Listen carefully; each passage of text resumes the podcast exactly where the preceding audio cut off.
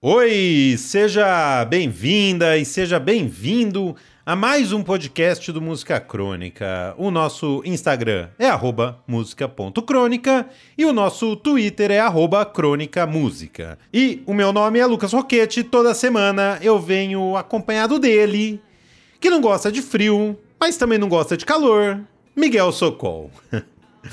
e aí, Miguel?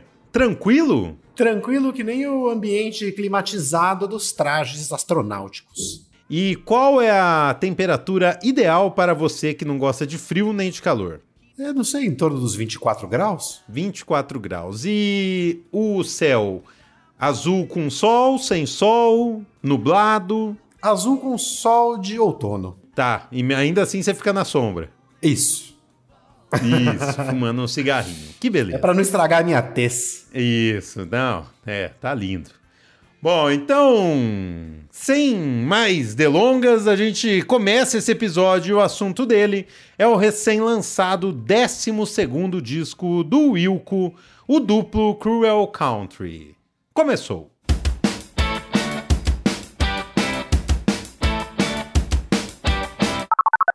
Então vamos começar pelo começo. A primeira coisa que disseram sobre o disco, e muita gente disse, é que o Wilco fez um disco country.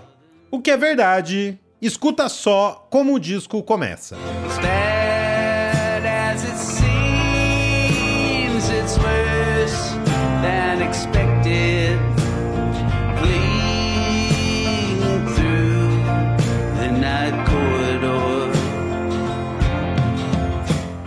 Agora escuta como o disco acaba. I like it here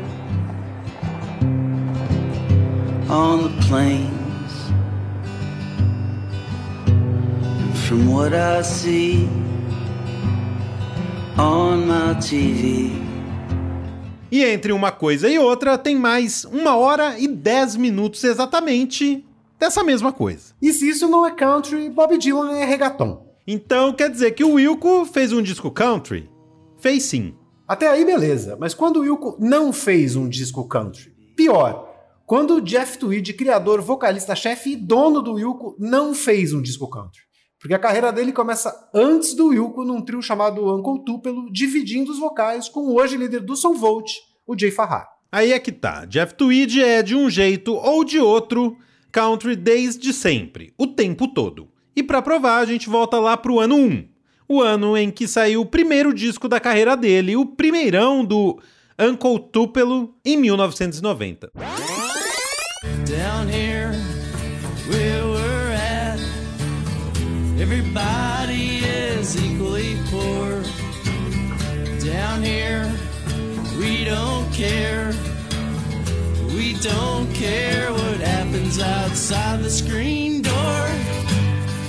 Tá aí, country desde o Anco do Pelo. Mas se você ainda não se convenceu, escuta um disco de estreia do Wilco agora, o A.M. de 1995.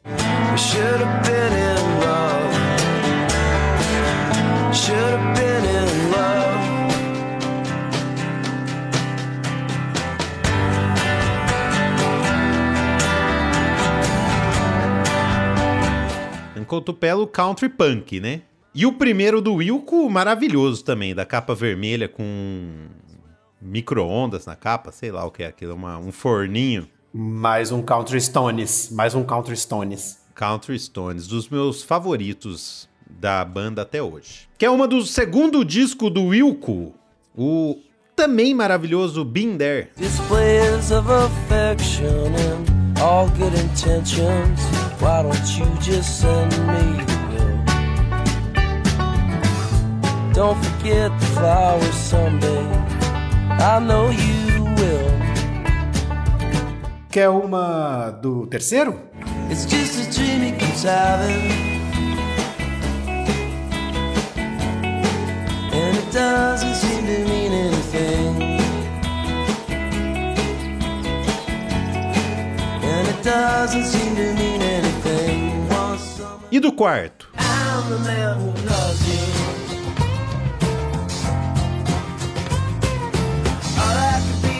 Busy sea of spinning wheels and hands that feel for stones to throw and feet that run to come back home and make no difference.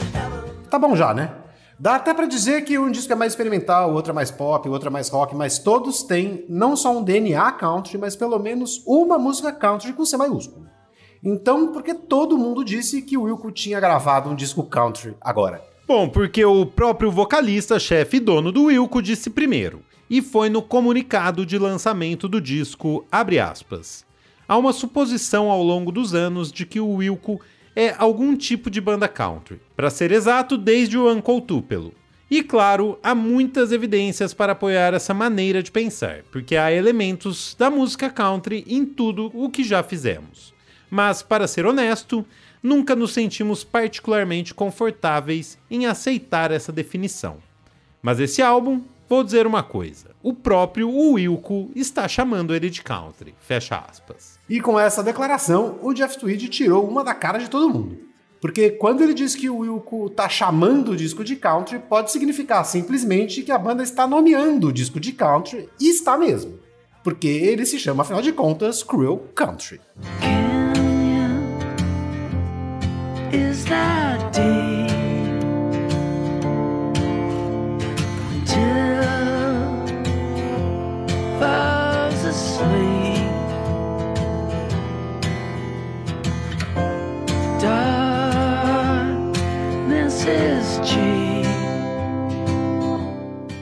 O Jeff Tweedy quis confundir, não explicar, até porque o título Cruel Country tem claramente um duplo significado, já que country não diz respeito só ao estilo musical, e sim ao país, e as letras estão cheias de comentários sobre os Estados Unidos. O país cruel aparece, por exemplo, na música título, em que ele canta: Eu amo meu país, estúpido e cruel, vermelho, branco e azul. I love my country stupid and cruel.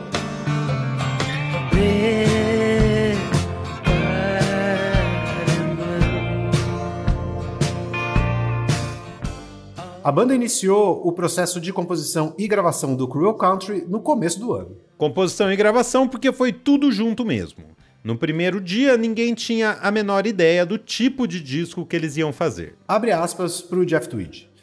Procurar por novos formatos quando o próprio mundo perdeu o dele e está numa onda gigante, desconhecida e desorientadora, parecia sem propósito e fútil, fecha aspas. Sim, ele estava falando da pandemia e só por causa dela os seis integrantes estavam com as agendas livres, porque absolutamente todos têm lá seus projetos paralelos e o Jeff Tweed é o que mais tem, porque é com o filho, é sozinho, é ele, ele canta com não sei quem. Para ter uma ideia, o disco anterior ao Cruel Country, o Old to Joy, de 2019, foi todo composto apenas pelo Jeff Tweed em parceria com o baterista Glenn Coach. E só depois os outros adicionaram as suas partes, e um de cada vez, em separado. A real é que a banda não se reunia todinha para fazer um disco desde o Sky Blue Sky de 2007 que, na minha opinião, é o último disco realmente bom do Wilco e tem música country como todos os outros. Escuta só. A música que dá nome ao disco. Realmente, concordo com o Miguel. Acho que é o último que eu gosto muito do Wilco. Os outros têm umas músicas aqui, outra colar, mas é. Esse aí, como disco, eu acho que é o último grande disco do Wilco. With the sky blue sky This rotten time Wouldn't seem so bad to me now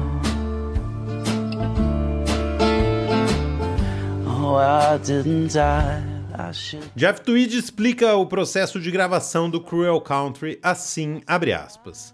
Com nós seis ali, músicas country e folk começaram a surgir, toneladas delas, músicas fáceis de serem entendidas por todos rapidamente, o que nos ajudou a focar na urgência que estávamos sentindo e por isso o disco foi praticamente inteiro gravado ao vivo. Fecha aspas. E ele conclui assim: é um estilo de gravação que força uma banda a abrir mão do controle para aprender a confiar um no outro, com as imperfeições de cada um. Desde que todo mundo confie nele, né? Porque ele é o chefe e dono da banda, né? It's up to you. Tonight's the day. Between happy and sad. Bom, imperfeito, perfeito, perfeito demais. O oposto disso, meia boca. Vamos ver o que o síndico achou do novo disco do Wilco. Fala, Chuck. E aí, bicho? E aí, Miguel? Tô finalizando aquele material que eu falei da Pindorama, do Chuck e os Crush. Tô, tô, programando o lançamento disso aí, vai ser massa, hein? tá mó bonito. Vou te mandar, bicho, vou te mandar no privado aí pra você dar uma sacada no material. Galera, é, tive uma reunião lá com a City, pessoal da administradora do prédio, né? E tem assembleia esse ano, né? Não é uma assembleia de reeleição, de, de, de eleição ou reeleição. Eu já falo de reeleição logo, porque, né?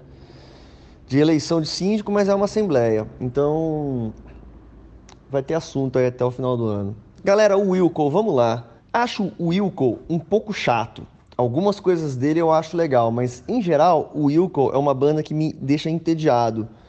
É, tem algumas coisas dele, deles que eles fazem que é pelo contrário. Algumas coisas selecionadas, alguns vídeos que eu vejo, né, mas normalmente eu vou ouvir os discos do Wilco e falo, putz, aquela banda americana é, perfeitinha, sabe? Tudo redondinho, tudo soa bem, tudo. E eu ando gostando de, de, dissonâncias. Então. Eu sempre gostei de dissonância e sujeira, né? Então o Wilco, ele é meio que uma, uma American Band. Aliás, eu tenho uma playlist muito boa, cara. Vou botar umas músicas do Wilco lá, chama American Shit. Que é tipo. As paradas americanas, sacou? Tem de tudo ali. Preciso colocar uma do Wilco. Aquela Jesus, etc. Acho que é o, que é o maior hit deles, né? Vou botar lá. Mas em geral é isso, cara. O Wilco me deixa meio entediado, assim. Mas tem um fato curioso a respeito do Wilco.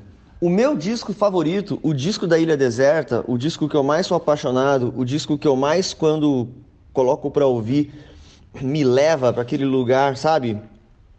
É, maravilhoso da vida, é um disco com Wilco, cara. É aquele Billy Bragg and Wilco, Marmaid Avenue. O volume 1, no caso, né? O volume 2 é muito bom, o volume 3 também, mas o volume 1 é aquele que tem... que me pega no coração e me aperta, assim, sabe? Me dá um abraço e me dá um beijo e me fala, tá tudo bem, vem comigo. É o disco da Ilha Deserta. Certo? Então é isso aí. Eu ouvi o Wilco, cara, tá? E outra, outra coisa, hein? Disco extremamente bem gravado.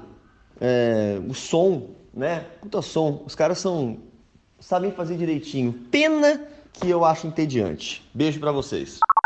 Oh, a primeira coisa que eu tenho a dizer é o seguinte: o Chuck vai morrer de tédio na ilha deserta. Pois é, eu, eu não entendi isso também.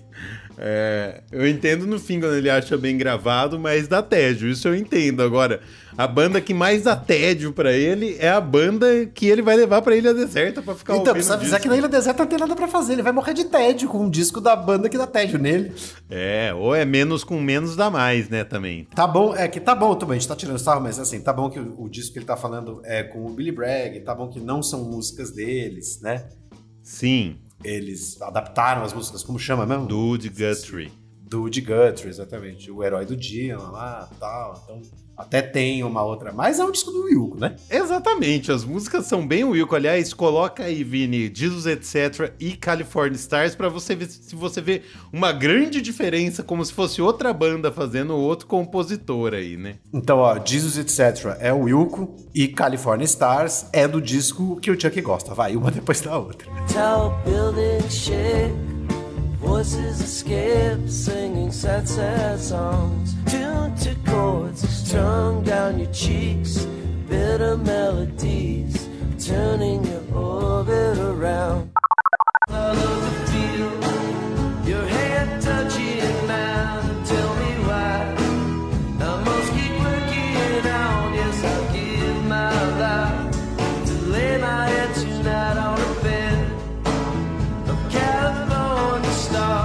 Bom, só pra saber, eu sou fã das duas e dos dois discos dessas duas músicas aí. Época que o Wilco, eu acho, estava mais no auge criativo, assim. O, o, Mermaid Avenue é de 98, se eu não me engano, e o de Jesus Etc., que é o disco de 2001. É o primeiro disco que do Wilco sem o Jay Bennett, que era o companheiro do, do Jeff Tweed até então no Wilco, assim, principal compositor. O, o disco do Sky Blue Sky é o primeiro que ele não tá. Outra contradição do Chuck. Há pouco tempo ele falou que talvez ele não ia ser síndico, que não sei o quê, e agora ele já fala em reeleição novamente. A quarta, quinta, sexta, sei lá. Isso é porque eu acho que a, a paixão acabou. É, né? Ele estava apaixonado, daí ele queria se ver livre desse trabalho para aproveitar a paixão. Então, acabou a paixão, voltou o foco no trabalho. Exatamente. Quando ele se apaixonou, ele não queria mais saber de síndico, de trabalho, só queria saber de amar. Agora, aí agora que eu acho que ele não tá mais em love, ele só quer saber de trabalho mesmo, porque não tem nada pra amar. Mas são só suposições. Recapitulando, o Wilco reuniu todo mundo numa sala para gravar um disco, o que não acontecia há 15 anos. E o resultado é o primeiro disco country no nome, porque no som, de um jeito ou de outro, todos são. Mas nos últimos três, o Star Wars de 2015, o Shimilco de 2016 e o Old to Joy de 2019, o Wilco vinha sofrendo de um mal que acomete os ursos panda, por exemplo. O Wilco estava sofrendo de excesso de fofura. O que pode até ser bom para urso, mas para uma banda de rock é questionável. E o que torna esse argumento incontestável é que a capa do Star Wars é um gatinho, entende? E mais, eu acho que o Wilco começou a ficar fofo quando o Jay Bennett, que você falou, saiu e chegou o Nels Klein, porque ali começa a fofurização que demora um tempo e que já aparece, por exemplo, naquele disco do Camelo, o disco que chama o Wilco, na primeira música chama o Wilco The Song, em que ele fala que o Wilco é um ombro sônico para você chorar. Aí é dureza, né? É, isso já faz 12 anos, é 2010 esse disco aí, então já faz tempo que. E, e não só o Wilco, né? Principalmente o Jeff Tweed é o responsável pela enfofinhação deles aí. É... Aliás, Vini, mostra aí o ombro sônico, né? Exatamente.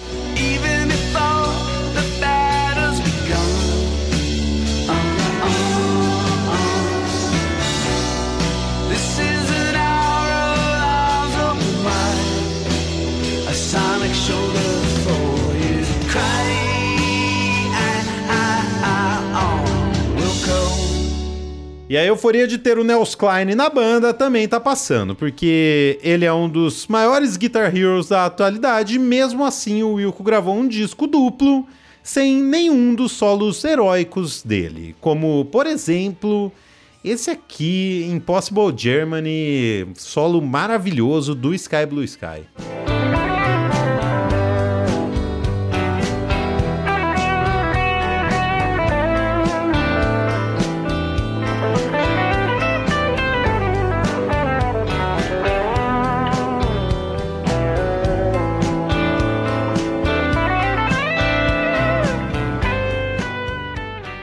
Pouco da fofura e os solos deram lugar a um conceito.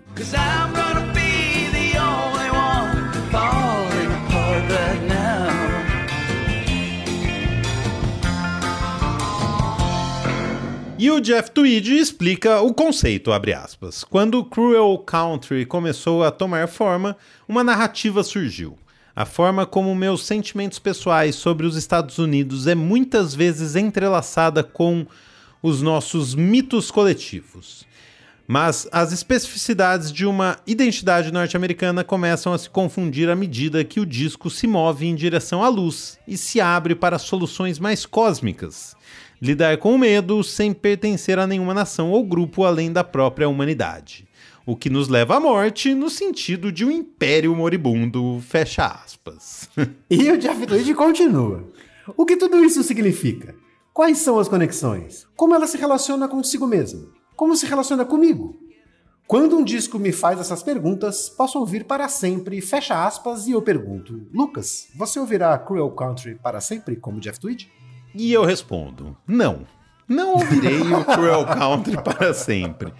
Porque, apesar de todo esse discurso bonito, ele voltar a ser country totalmente, eu ainda acho que tem alguma coisa no jeito do Jeff Tweed cantar que é, me lembra toda essa fofura e esse, esse jeito aí que eu acho que é, da época do Uncle Tupelo e o começo do Wilco ele era mais agressivo ou mais vibrante, talvez, ou ele tinha mais problemas e não estava tão é, confortável na vida dele e que me cativava mais.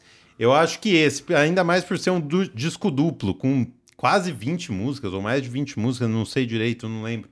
É, ele sofre disso. Mas, ao mesmo tempo, eu acho que ser um disco duplo quando você tem tempo para ouvir é legal de ouvir. Eu só não vou ouvir para sempre. Eu prefiro ouvir outros do Wilco para sempre. Eu prefiro o AM, o Been There, o Summer Teeth, o Sky Blue Sky, é, Young Foxtrot Hotel, Hotel Foxtrot, não lembro a ordem, que é o do Jesus Etc. Eu prefiro esses discos do Wilco. Esses eu ouço para sempre. E você, Miguel? Eu vou ouvir, eu acho que por uma semi-eternidade. Porque o pior é que eu gostei do disco. Lembra que eu disse que o Sky Blue Sky era o último grande disco? Você con concordou comigo, né? É, então, eu acho, que esse vem logo depois na lista. É, eu achei ele corajoso. Fizeram um disco sem solo, sem riff, sem refrão que fica na cabeça. Nem single tem. Essa que é a real. Nem hit tem também. Nem hit tem, nem single, não tem nada. É corajoso fazer um disco em que as músicas só funcionam dentro dele mesmo e ainda por cima é duplo. Isso para um mundo em que tem. 15 segundos de atenção. Num mundo em que até um simples disco simples é muito grande que uma música é muito, basta um trecho para tocar no TikTok, foi. Concordo com tudo é, isso. Então ele, as músicas só funcionam ali dentro, só uma depois da outra. Você tirar dali não serve para nada. Então eu achei isso, isso legal. Embora, como você falou, algumas ali no meio é aquela fofura adocicada que parece que você comeu três algodão doce na sequência, sabe? É a mesma sensação. Comeu três algodão doce e levou uma maçã do amor para casa ainda.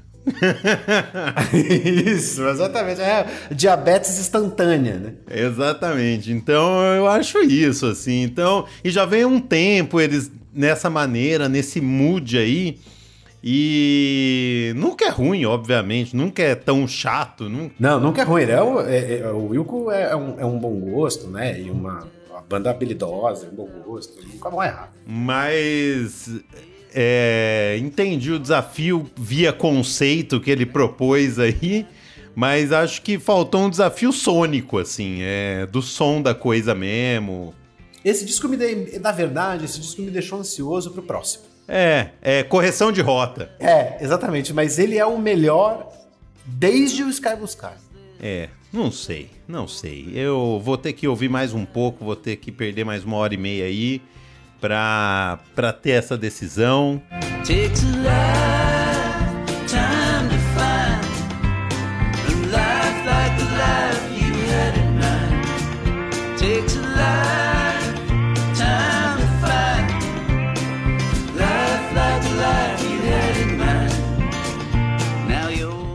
É isso, esse episódio fica por aqui. Lembrando que todo fim de mês tem newsletter, então se você ainda não assinou, assina lá em musicacrônica.com.br, que é de graça. E eu já digo aqui que a de junho de 2022 sairá repleta de Kate Bush. A gente agradece ao nosso síndico Chuck Hipólito, às artistas Daniele Lima e Nathalie Leonello, ao nosso editor, o grande Clive, e ao Bruno Roberto por toda a divulgação, pelos textos que virão e pelo microfone que deixou a minha voz assim de locutor de rádio AM. E ao Café Boy pela vinheta cansada. Valeu. Valeu, semana que vem a gente volta com mais um episódio do Música Crônica. Até lá, se cuida, maneira no algodão doce e tchau.